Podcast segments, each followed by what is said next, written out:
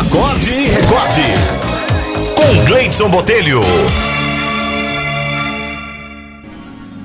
A historinha de hoje é sugestão aqui do Marcelo Amorim. Se chama Uma Lenda de Natal. Reza a lenda que havia um garoto muito inteligente e esperto que passava sérias dificuldades pelo fato do pai estar desempregado e sem condição sequer de colocar comida à mesa. Viviam ele, o pai e a mãe em uma profunda miséria, apesar dos constantes e incansáveis esforços do pai para conseguir emprego. O pequeno passara o ano todo abalado e chegando a passar fome e frio ao lado dos pais, e a tristeza reinava naquela casa. O menino frequentava a escola de sua pequena cidade e, com a aproximação do Natal, a professora pediu aos alunos que fizessem, a título de redação, uma cartinha para o Papai Noel, solicitando o presente que gostariam de ganhar. Pegando o papel e lápis, o garoto escreveu: Querido menino Jesus, vou escrever para você e não para o Papai Noel. Eu sei que quem dá os presentes aos filhos são os pais e não o Papai Noel, como dizem.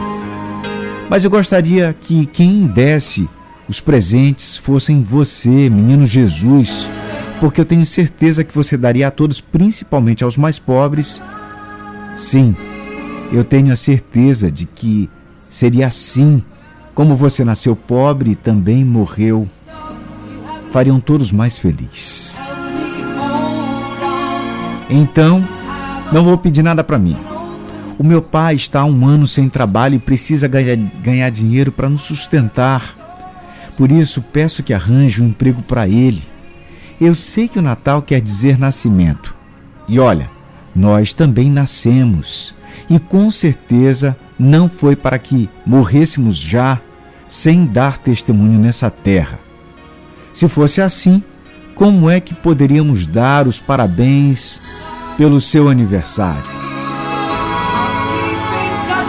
Ao ler a carta, a professora se emocionou e, sabendo que havia uma vaga para porteiro da escola, levou a carta até a diretora, que também se emocionou e prometeu dar a vaga ao pai do garoto.